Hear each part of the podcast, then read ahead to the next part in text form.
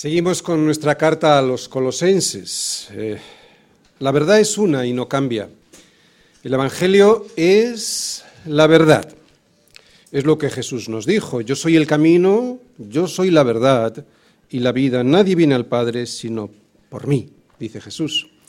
Él es el Evangelio, Él son las buenas noticias a todos nosotros.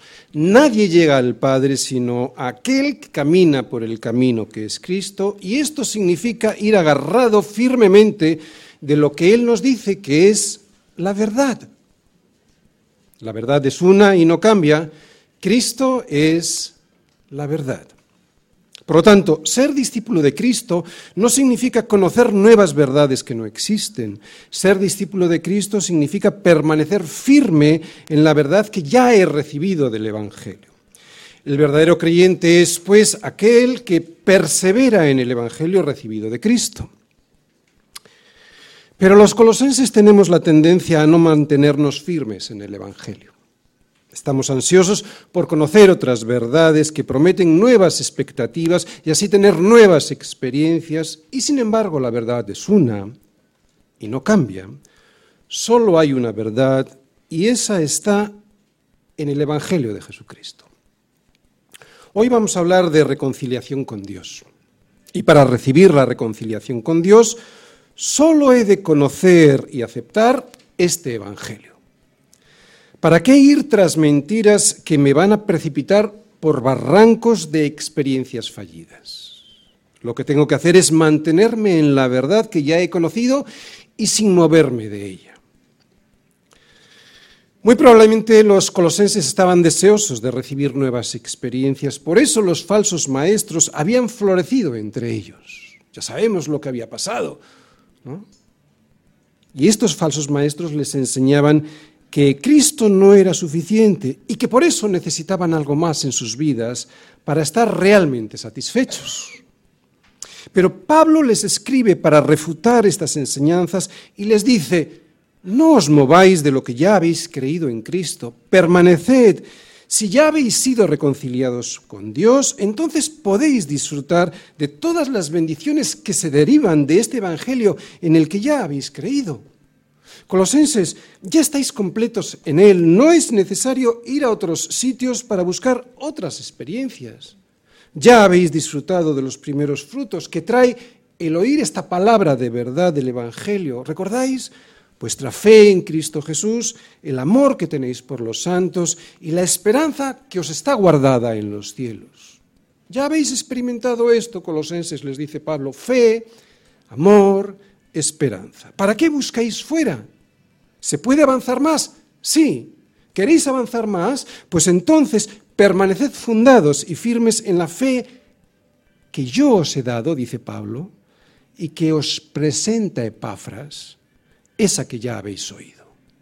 Epafras. Epafras, muy probablemente el pastor de esta iglesia en Colosas, que estaba asustado con lo que estaba viendo en su iglesia y llega hasta Roma para hablar con Pablo y decirle, mira lo que está pasando, hay falsos maestros que se han introducido en nuestra iglesia y están predicando falsas doctrinas. Colosenses les dice Pablo en esta carta, ¿para qué buscáis fuera de aquel que es el primogénito? O sea, aquel, pues, que tiene todos los derechos sobre todo lo creado, si fuera de Él no hay nadie que tenga la autoridad para daros nada.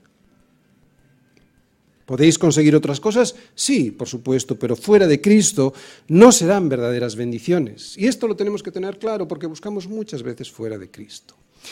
¿Vamos a conseguir cosas? Sí, pero no serán verdaderas bendiciones. Colosenses, solo si permanecéis en este Evangelio que os ha sido predicado y sin moveros de él, tendréis la evidencia de que habéis sido reconciliados por Dios. Y sólo los que han sido reconciliados por Dios podrán recibir las verdaderas bendiciones que satisfacen al hombre. Solo. Es cierto que aquí todavía de manera imperfecta las recibimos, pero algún día las podréis disfrutar sin mancha e irreprensibles delante de Él. Colosenses, no busquéis fuera lo que está en Él. ¿Queréis más de Dios? Entonces profundizad dentro de la única verdad que está en Cristo. Colosenses, mirad que nadie os engañe por medio de filosofías y huecas sutilezas según las tradiciones de los hombres, conforme a los, rudimentos del mundo y no según Cristo. Y esta es la verdad que según Cristo, yo, Pablo, nos va a decir, ministro del Evangelio, os he predicado, versículos del 15 al 23, que Él es la imagen del Dios invisible, el primogénito de toda creación, porque en Él fueron creadas todas las cosas, las que hay en los cielos y las que hay en la tierra, visibles e invisibles, sean tronos, sean dominios, sean principados, sean potestades, todo, todo fue creado por medio de Él y para Él. Y Él es antes de todas las cosas, y todas las cosas en Él subsisten, y Él es la cabeza del cuerpo, que es la iglesia. Él que es el principio, el primogénito de entre los muertos, para que en todo tenga la preeminencia, por cuanto agradó al Padre que en Él habitase toda plenitud. Y por medio de Él reconciliar consigo todas las cosas, así las que están en la tierra como las que están en los cielos, haciendo la paz mediante la sangre de su cruz y a vosotros también, que eréis en otro tiempo extraños y enemigos en vuestra mente, haciendo malas obras, ahora os ha reconciliado en su cuerpo de carne por medio de la muerte, para presentaros santos y sin mancha e irreprensibles delante de él. Si en verdad permanecéis fundados y firmes en la fe, y sin moveros de la esperanza del Evangelio que habéis oído, el cual se predica en toda la creación que está debajo del cielo, del cual yo, Pablo, fui hecho ministro. Mucha, mucha gente quiere mejorar, está bien. Mucha gente quiere mejorar, mejorar, ya sea en los negocios, ya sea en el deporte, ya sea en los estudios, ya sea en las relaciones personales. Y como digo, eso está bien, pero no es conveniente hacerlo fuera de la verdad porque las consecuencias son gravísimas. Cuando fundamos nuestra vida fuera de la verdad, son gravísimas aquí y también serán gravísimas en la eternidad. No se puede mejorar fuera de la verdad. Al principio puede parecer que sí, pero luego llegan las consecuencias y muchos aquí ya lo hemos experimentado.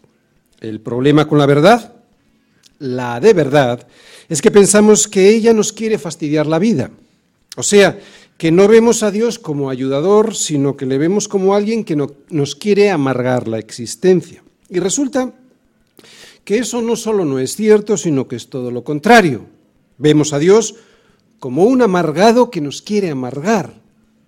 Pero Dios es nuestro creador y nos quiere ayudar. De hecho, el apóstol Juan nos dice que de tal manera amó Dios al mundo que ha dado a su Hijo unigénito para que todo aquel que en él cree no se pierda, mas tenga vida eterna. En este versículo del Evangelio de Juan está la esencia del Evangelio y explicado de alguna manera sonaría así. No vamos a disfrutar de la vida eterna porque estamos echados a perder. Eso es lo que significa que estamos perdidos. Y el pecado y todas nuestras manchas nos impiden presentarnos delante de un Dios que es tres veces santo. Nosotros no podemos hacer nada para remediarlo. Pero hay buenas noticias, ese es el Evangelio. Podemos ser limpiados primero y hechos justos después. Ser limpiados primero, o sea, ser hechos inocentes, ya sin mancha, y esa es la primera parte, ese es el perdón de nuestros pecados, y luego ser hechos justos. Porque, como hemos dicho muchas veces, a la eternidad, al cielo, no entran los inocentes, entran los justos, los que tienen justicias que presentar delante de Dios. O eso, o un juicio en el que presentemos nosotros nuestras propias obras y justicias para poder ser absueltos por Dios. Pero claro, las demandas de un Dios tres veces santo son altísimas y no las podemos cumplir. Además, cualquier mancha invalida el resto de las buenas obras que nosotros podamos presentar.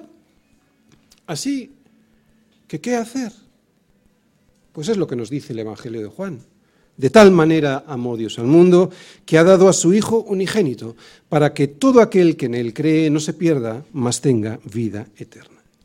Ese es el amor de Dios por el mundo que dio a su único Hijo para que pagase Él lo que nosotros no podíamos pagar.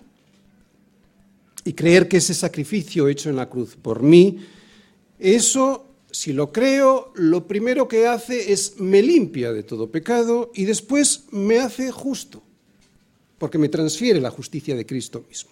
Me perdona los pecados, me limpia las manchas, me imputa su justicia, o sea, la vida perfecta de Cristo sobre la tierra.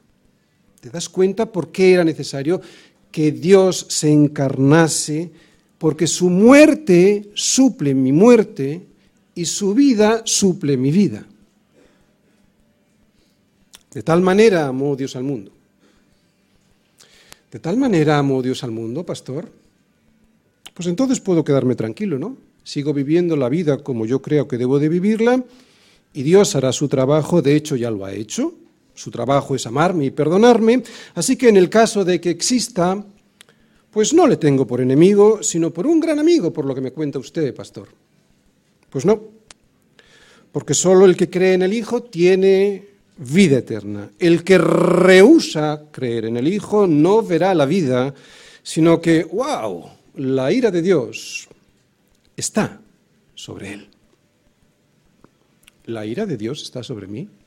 Entonces, ¿soy enemigo de Dios? Pues sí, lo soy. Si no le pongo remedio. Colosenses 1, versículos del 21 al 23. ¿Por qué soy enemigo de Dios? Pues porque tengo un problema muy gordo con Él.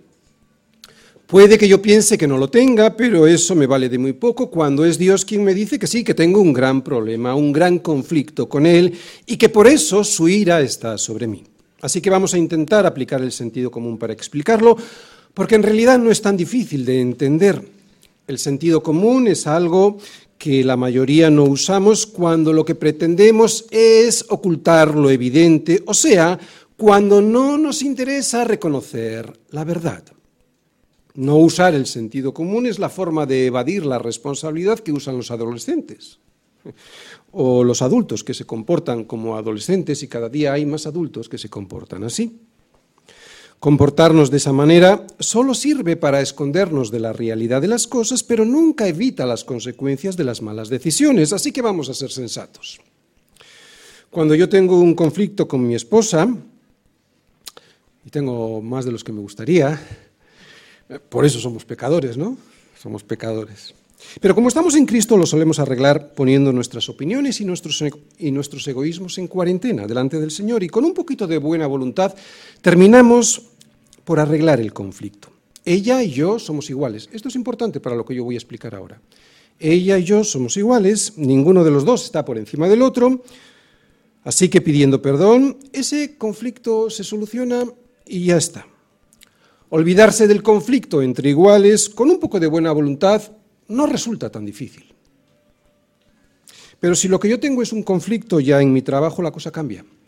Arreglar un problema con mi jefe, alguien que jerárquicamente ya está bastante por encima de mí, no siempre lo voy a poder arreglar con un poco de buena voluntad. Si ha sido algo grave, ya puedo yo tener muy buena voluntad que si él considera que yo me he pasado en el trabajo, me rescinde el contrato y ya está. Vamos a subir ahora un poquito el nivel jerárquico. Ya estamos en el mes de abril. En dos días comenzamos con nuestra obligación de presentar la declaración de la renta en Hacienda. Aquí la cosa cambia. Yo ya no soy como esposa entre nosotros iguales. Yo no soy igual a la Administración tributaria. Si ellos me dicen que yo he hecho mal la declaración de la renta y se demuestra que la he hecho mal, ya puedo yo tener muy, buena voluntad que pagar lo que me toca pagar y una multa adicional de eso no me libra nadie. A ellos no les interesa mi buena voluntad ni mi arrepentimiento.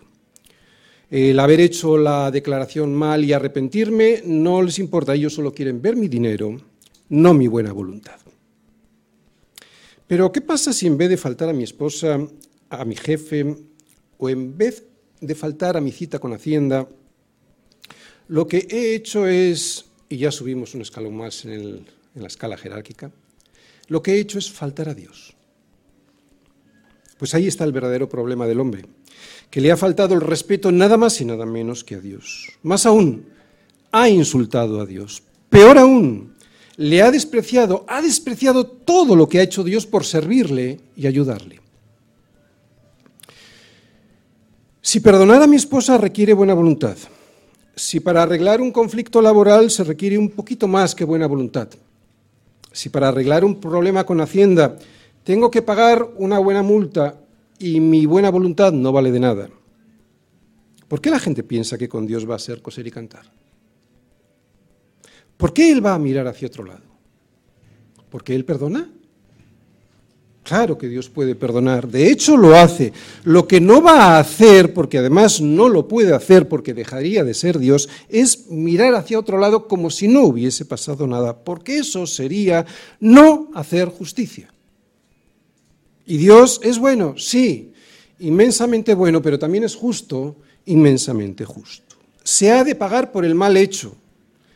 Se ha de... Esto es algo que no quiere entender nuestra sociedad infantilizada. ¿Os habéis fijado por la calle? Rompen las cosas. No importa, eh, se rompe. Hay que pagarlo. Luego viene todos nosotros a volver a pagar lo que se ha roto. Hay que pagar por el mal hecho, lo que se rompió. Alguien lo tiene que pagar. Eso es justicia, eso es verdadera justicia. Y Dios es tan misericordioso y ha mostrado tal amor por el hombre que ha sido Él quien ha pagado los platos rotos. Pero para que se apunte eso en mi cuenta, en mi haber, tengo que creerlo primero y recibirlo, aceptarlo después, si no, de nada me vale. Es ridículo, no tiene ningún sentido, no es sensato pensar que Dios va a mirar hacia otro lado y ya está. Si alguien piensa esto, es como un adolescente que no quiere asumir las consecuencias de sus actos. Hay que pagar por el mal hecho. Otra cosa es que alguien haya por ahí que piense que no le ha hecho nada a Dios. Pero resulta que Dios dice que sí. Lo dice por toda la escritura y lo dice Pablo en estos versículos que ahora vamos a volver a leer. Pablo dice que nosotros, los creyentes incluso, antes éramos extraños y peor aún, dice que éramos enemigos de Dios. O sea, que el hombre tiene, según esta acepción de enemistad, tiene enfrente a Dios. Eso es ser enemigo si es que no le pone remedio a la situación. Pablo nos está diciendo que tenemos enfrente a Dios. Es cierto que yo no puedo hacer nada, es cierto que ha sido Dios quien lo ha hecho todo. Es por eso que puedo ponerle remedio a mi situación, aceptando el regalo de su perdón. He estropeado mi vida, la de los que me rodean, incluso la creación misma está gimiendo por mi pecado. Me lo puedo creer o no, pero eso es lo que Dios dice de mí. Y en realidad eso es lo que descubro cuando limpio mi conciencia con la palabra y veo quién soy yo realmente. Dios me dice que soy su enemigo, porque el pecado, mi pecado también, porque el pecado ha destruido el orden armonioso con que Dios ha creado todas las cosas. Desde Edén el orden de Dios ha sido violentado y resquebrajado, y lo vemos todos los días, no hace falta nada más que abrir la prensa. Violentado y resquebrajado. Por eso desde entonces la raza humana y el resto de la creación ha estado desordenada y gimiendo. Al separarnos de Dios nos hemos hundido en una existencia vacía y oscura. Lo vemos todos. No hace falta nada más que ser un poquito honesto para saber que el ser humano no le ve sentido a la vida y que por eso se encuentra perdido y sin rumbo en un mundo que no entiende. Por eso necesita despistarse y despejarse con tanta fiesta, porque no entiende dónde está ni para qué está aquí. Así que sí, Dios es mi enemigo porque hemos destrozado todo. Especialmente hemos destrozado su creación más preciada que somos tú y yo.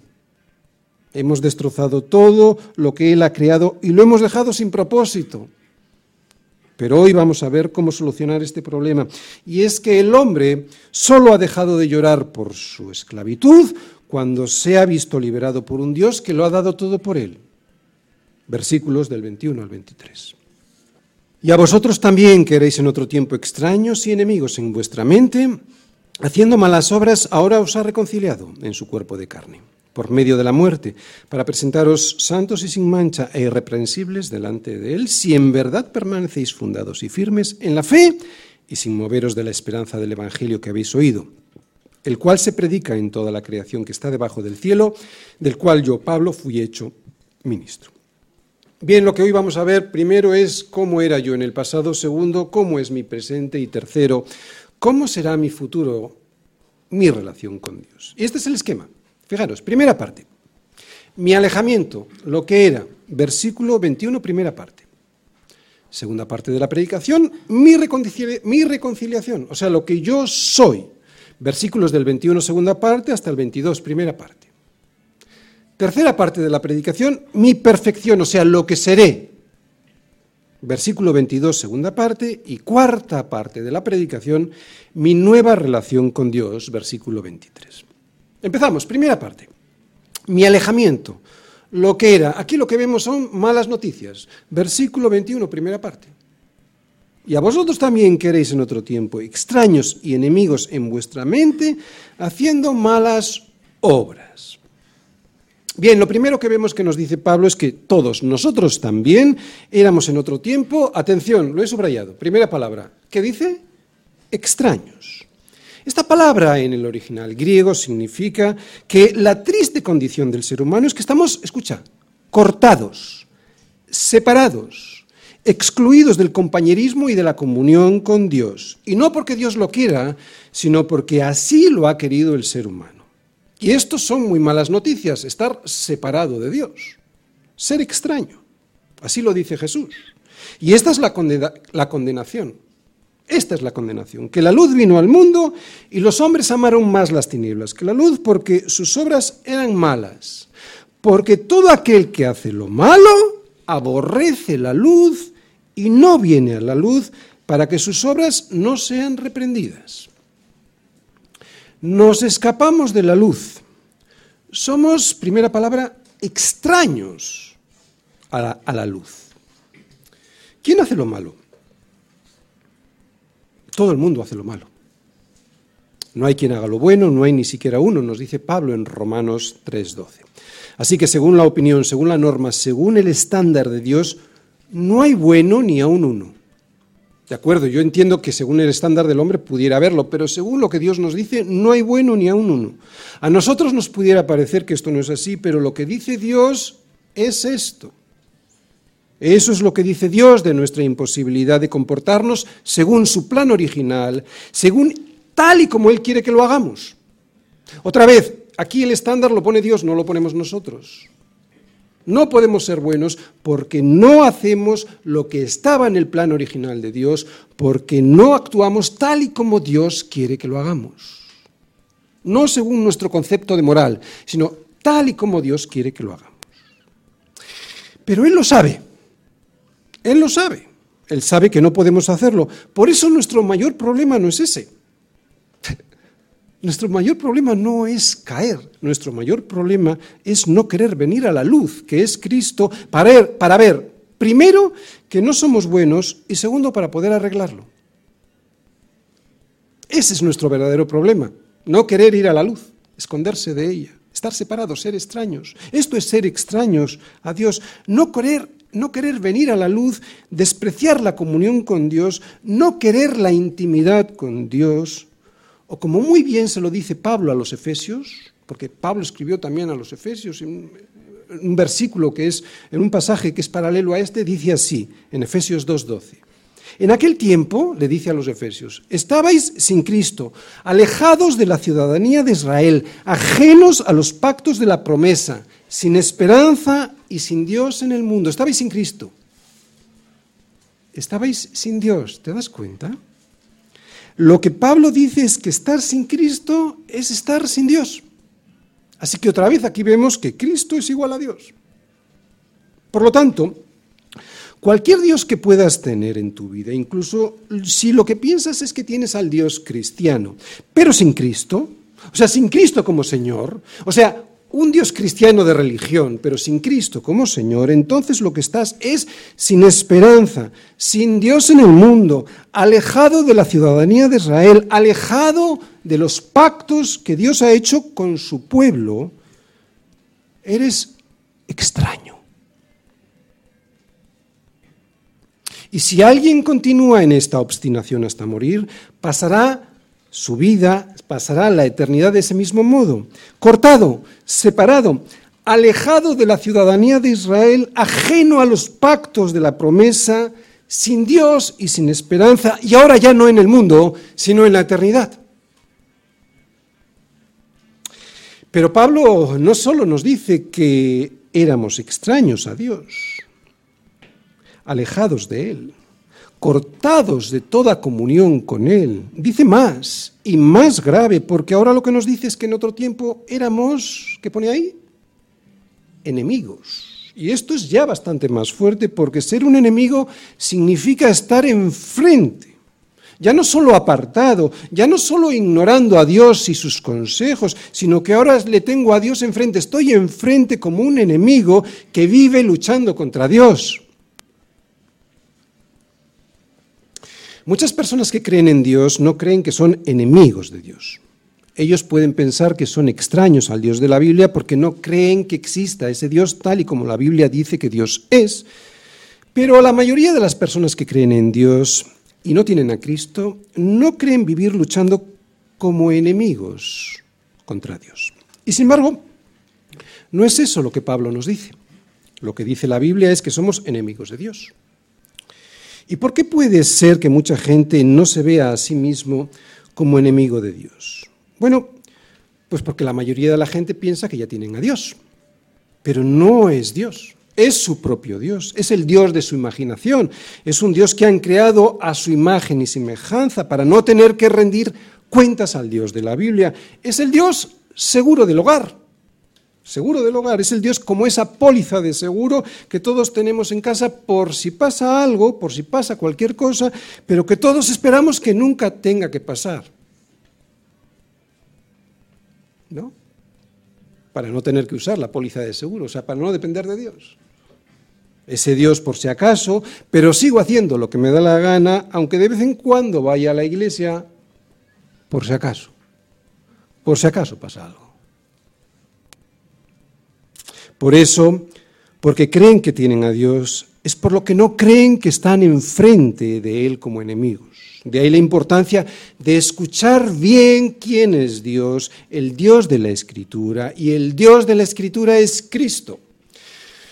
No solo es el Salvador, es el Señor de mi vida.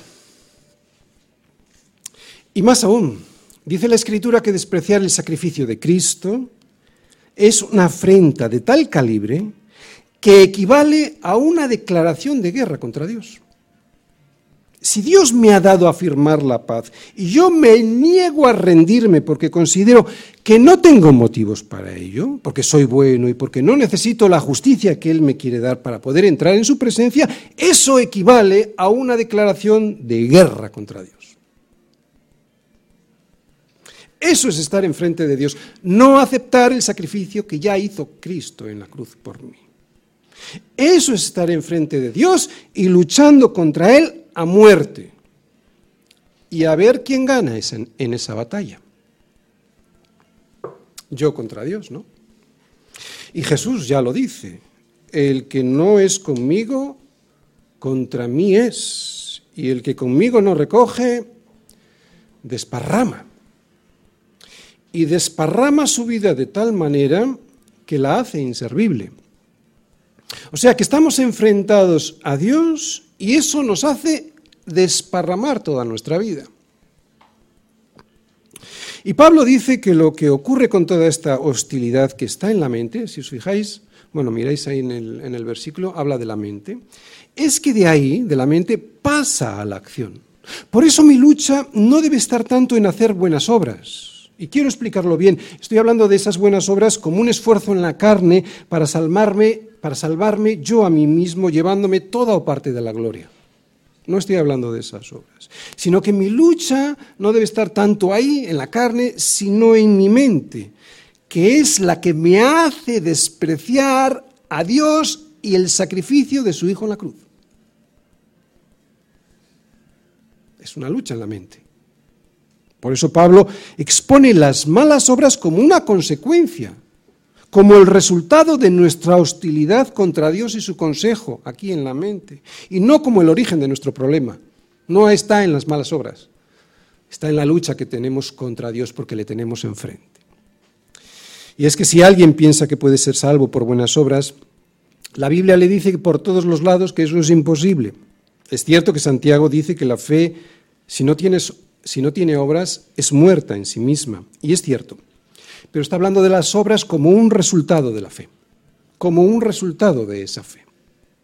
Y además él mismo dice también que el que, escucha bien, el que sabe hacer lo bueno y no lo hace, le es pecado. Otra vez, estamos hablando del estándar de Dios con respecto a nuestra justicia, ¿de acuerdo? El que sabe hacer lo bueno y no lo hace, le es pecado. ¿Te imaginas la imposibilidad que significa ser perfecto, como Cristo lo fue, para poder entrar en la presencia de Dios? ¿Te imaginas no solo tener que hacer siempre lo bueno sin fallar en ninguna obra ni, ni pensamiento, sino que además no puedas nunca dejar de hacer lo bueno porque si no, Dios no te considera justo?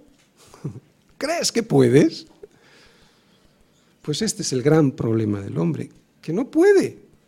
Por eso Pablo no deja de decir casi en todas sus cartas que somos salvos por gracia,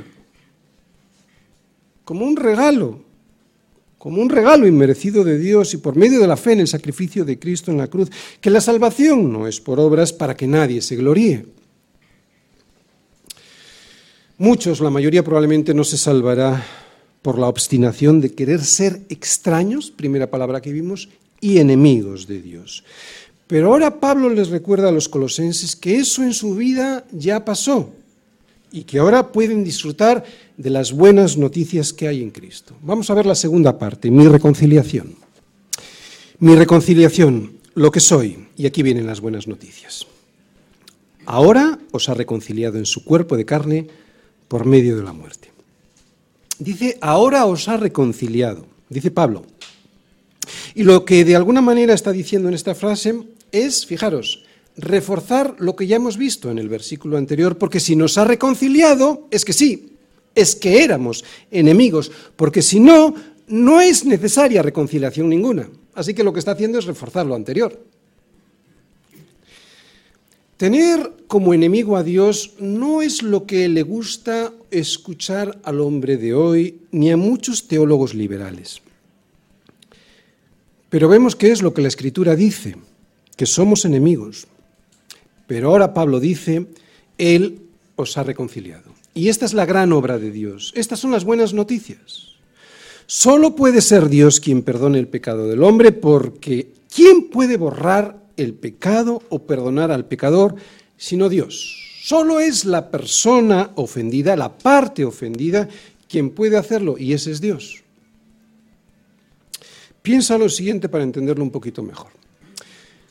Ante una calumnia o injuria a cualquier ser humano, ni todo el perdón solicitado, ni todo el perdón concedido, por el ofendido en este caso, ni todas las lágrimas derramadas pueden borrar, y estoy hablando de borrar, pueden borrar, o sea, eliminar, como si no hubieran existido, es donde quiero insistir, nada de eso puede borrar la ofensa cometida, solo lo puede hacer Dios. Más claro está en un ejemplo como el, del asesinato. Ni las buenas obras, ni el arrepentimiento ante los familiares, ni todo el dinero del mundo pueden devolverle la vida a nadie. Por eso es un pecado contra Dios. Eso es lo que dijo David cuando reconoció el asesinato que cometió a Urias y también la afrenta a su esposa Betsabé. Contra ti, contra ti, contra ti solo he pecado y he hecho lo malo delante de tus ojos. Pues atención, hemos calumniado a Dios y le hemos matado en su cuerpo de carne. Pero esa era la única solución. O la destrucción de la raza humana o la paga del pecado, que es la muerte, satisfecha en la cruz del Calvario, en su cuerpo de muerte, perdón, en su cuerpo de carne. Así que la solución a ese problema de enemistad beligerante que tenemos contra Dios está en Cristo. Solo en Cristo, solo es Cristo. Y esta es la razón por la que Dios se hizo hombre. Y no es que Dios dejó de ser Dios para ser hombre, sino que su naturaleza divina, a esa naturaleza le añadió un cuerpo de carne para que pudiéramos ser reconciliados en su cuerpo de carne por medio del amor me ha reconciliado en su cuerpo de carne por medio de la muerte. Un Dios que siguió siendo Dios, pero que se encarnó y se puso en mi lugar y todo para morir la muerte que me tocaba a mí morir. Por eso, ¿entendéis? Tuvo que ser en un cuerpo de carne. Y esta es la reconciliación. Casi nada. Todo lo hizo Él. Solo me queda aceptarla a mí. Nada que hacer, nada que añadir, nada que pagar, nada que pueda exigir por mis obras, ni nada que se me deba como deuda. Faltaría más. Dios no me debe nada porque al que obra no se le cuenta el salario como gracia, sino como deuda. Al que obra no se le cuenta el salario como gracia, porque como ha obrado se le debe, sino como deuda. Lo explico. O sea que yo si presento mis obras para salvarme, lo que le estoy diciendo a Dios es que me debe la salvación como deuda. Como he obrado, me la debe. Y eso es lo que desgraciadamente muchos le presentarán en el día del juicio. Sus obras como una deuda a Dios para ser pagada con la salvación. Pero esas obras no solo serán absolutamente insuficientes, sino que serán consideradas como trapo de inmundicia, como nos dice Isaías 44.6. Por eso la salvación solo está en Cristo, porque en ningún otro hay salvación, porque no hay otro nombre bajo el, el cielo dado a los hombres en que podamos ser salvos. Ni otro, ni en las obras de cualquier otro Solo en Cristo y solo su obra en la tierra y en la cruz. Dios es justo, inmensamente justo, por eso no pasará ni una, otra vez. Esto es lo que la gente no quiere escuchar porque tienen una mentalidad de adolescentes. Diría yo que casi infantil. Dios es justo, inmensamente justo, por eso no pasará ni una, pero Dios es bueno inmensamente bueno, por eso pagó Él lo que me tocaba pagar a mí. Solo me toca decidir si prefiero estar manchado para siempre o si prefiero estar limpio e irreprensible delante de Él. Esto es lo que vamos a ver. Tercera parte. Mi perfección, lo que seré. Versículo 22, segunda parte. Para presentaros santos y sin mancha e irreprensibles delante de Él. Os habéis fijado, ¿verdad? Tres palabras que he subrayado. Aquí hay tres palabras que he subrayado y que vamos a intentar explicar. Porque en estos conceptos hay una tensión entre lo que ya soy, pero todavía no. Otra vez, en estos dos conceptos hay una tensión entre lo que ya soy delante del Señor, pero todavía no.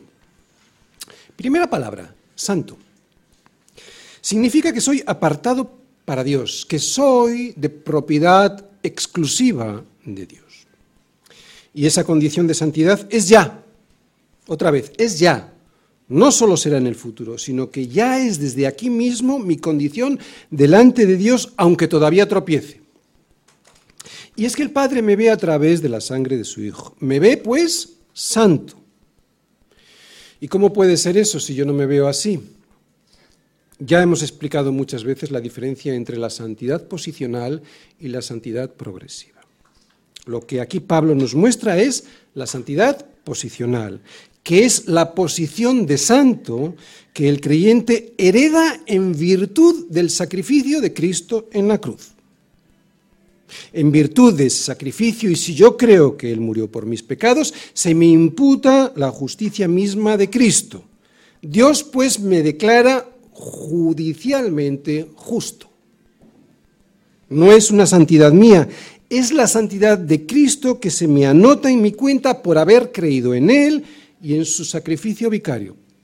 Santidad posicional. La santidad progresiva, que la veremos en el siguiente versículo, es la aplicación diaria de esa condición que se me ha imputado, ser santo.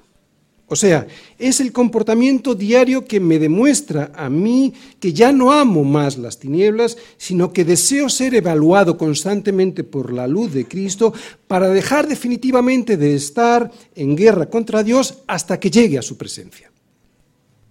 O sea, que la santidad progresiva es que voy caminando con Él por la senda de los justos, que es Él, como la luz de la, aurora, que va en aumento hasta que el día es perfecto.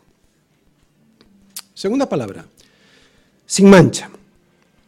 significa que no tengo ningún defecto. Otra vez. ¿Y cómo puede ser eso así si yo no me veo así? Bueno, pues porque el Padre me ve a través de la sangre de su Hijo, me ve sin mancha. Cuando creo que Cristo murió por mí en la cruz y cuando creo que ese sacrificio borró definitivamente, y esto lo quiero dejar bien claro, cuando creo que ese sacrificio borró definitivamente cualquier mancha de pecado en mi vida, y esto es muy importante porque si lo creo así, entonces creeré que el sacrificio de Cristo fue suficiente, ¿de acuerdo? Si yo creo esto, creeré entonces que el sacrificio de, Cristo fue suficiente, o sea que no se necesita añadir algo más. O sea, lo repito, cuando creo que el sacrificio de Cristo borró definitivamente la mancha del pecado en mi vida, entonces el Padre me ve de la misma manera que veía a su Hijo cuando estaba en la tierra, sin mancha, sin ninguna mancha.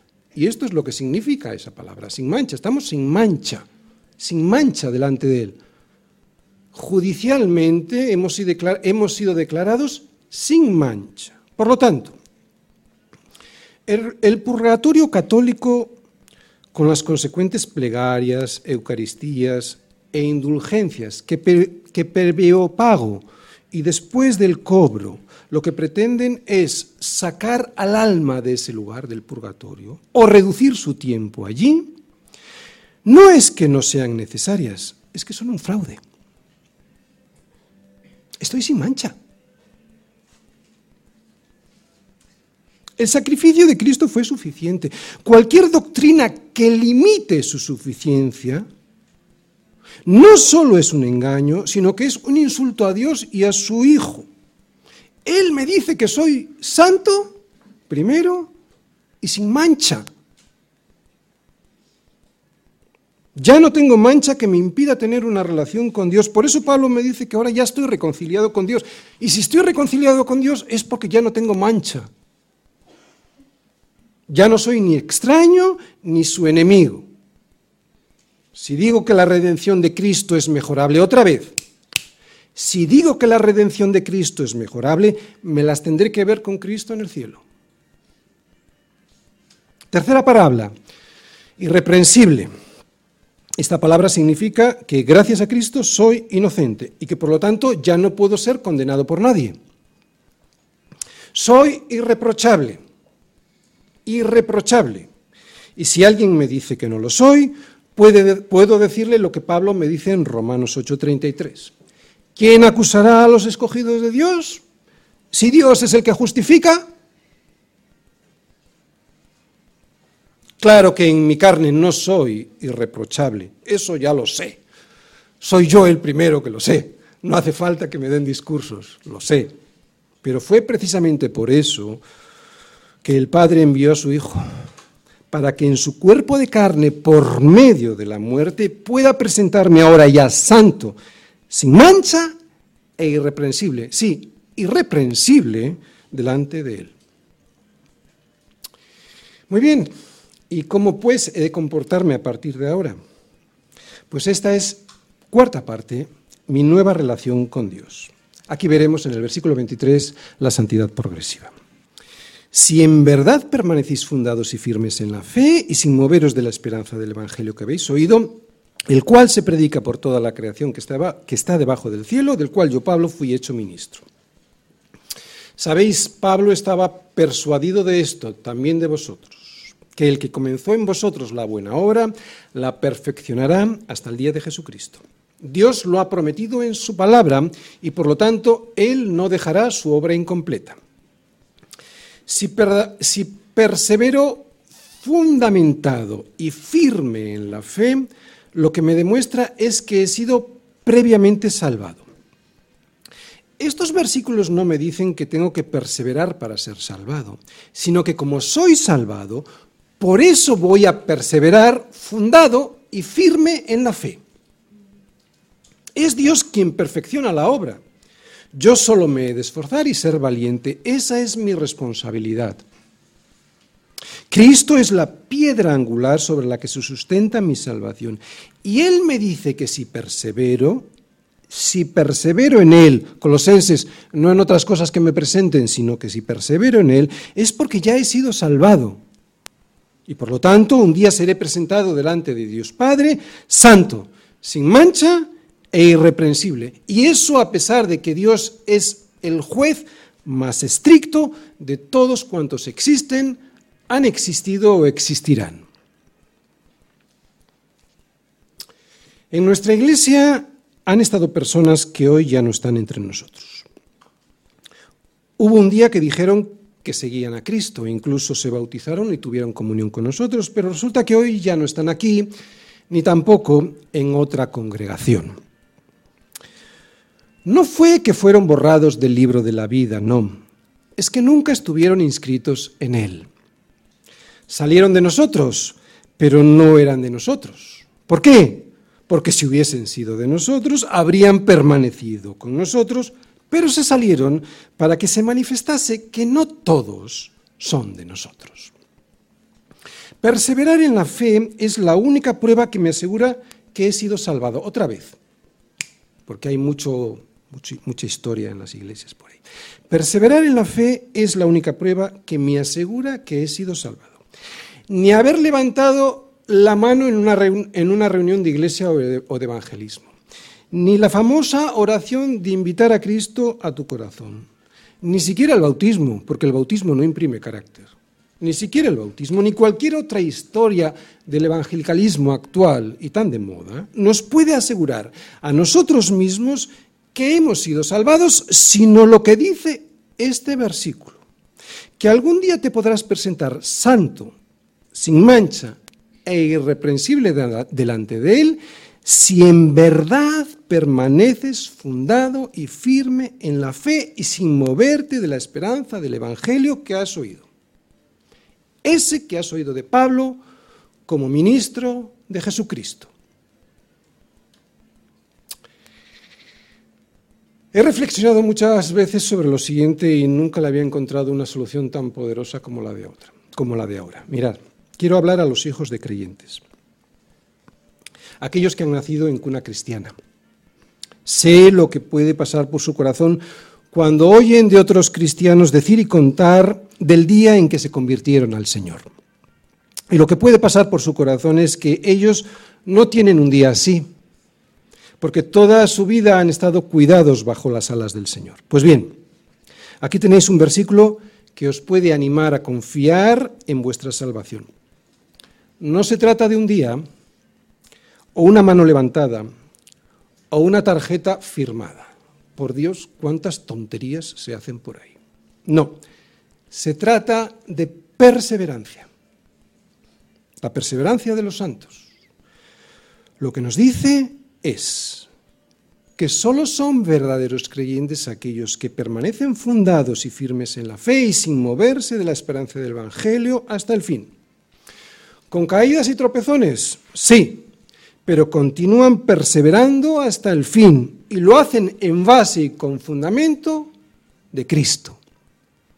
Termino. Yo puedo caer y tropezar, pero Cristo, que es mi fundamento, no se va a mover jamás. Y si persevero hasta el final sobre ese fundamento, sobre esa roca, entonces seré salvo. Es en esta perseverancia en donde tengo que esforzarme, porque todavía no he llegado a su presencia. Por eso aquí, entre el ya sí, pero todavía no, Dios está trabajando en mí y lo hace para su gloria. Me tengo que animar porque porque todo, incluso las dificultades por las que paso en esta vida, hasta que la luz de la aurora sea perfecta, son para que la gloria de Dios se manifieste en mi vida, no mi gloria, la gloria de Dios. Es la obra de Dios. Sí, es la obra de Dios, pero Dios ha tenido a bien que esa obra la pueda llevar a cabo en un colosense tan débil y tan miserable como yo. ¿Para qué? Para que sea el poder de Dios el que se perfeccione en tan grande debilidad y así la gloria se la lleve solo Él. Solo me pide que permanezca y que persevere. Nada más. Si persevero, esa obra la, terminando, la terminará haciendo Él estimulándome a las buenas obras, las cuales Dios preparó de antemano para que anduviese en ellas.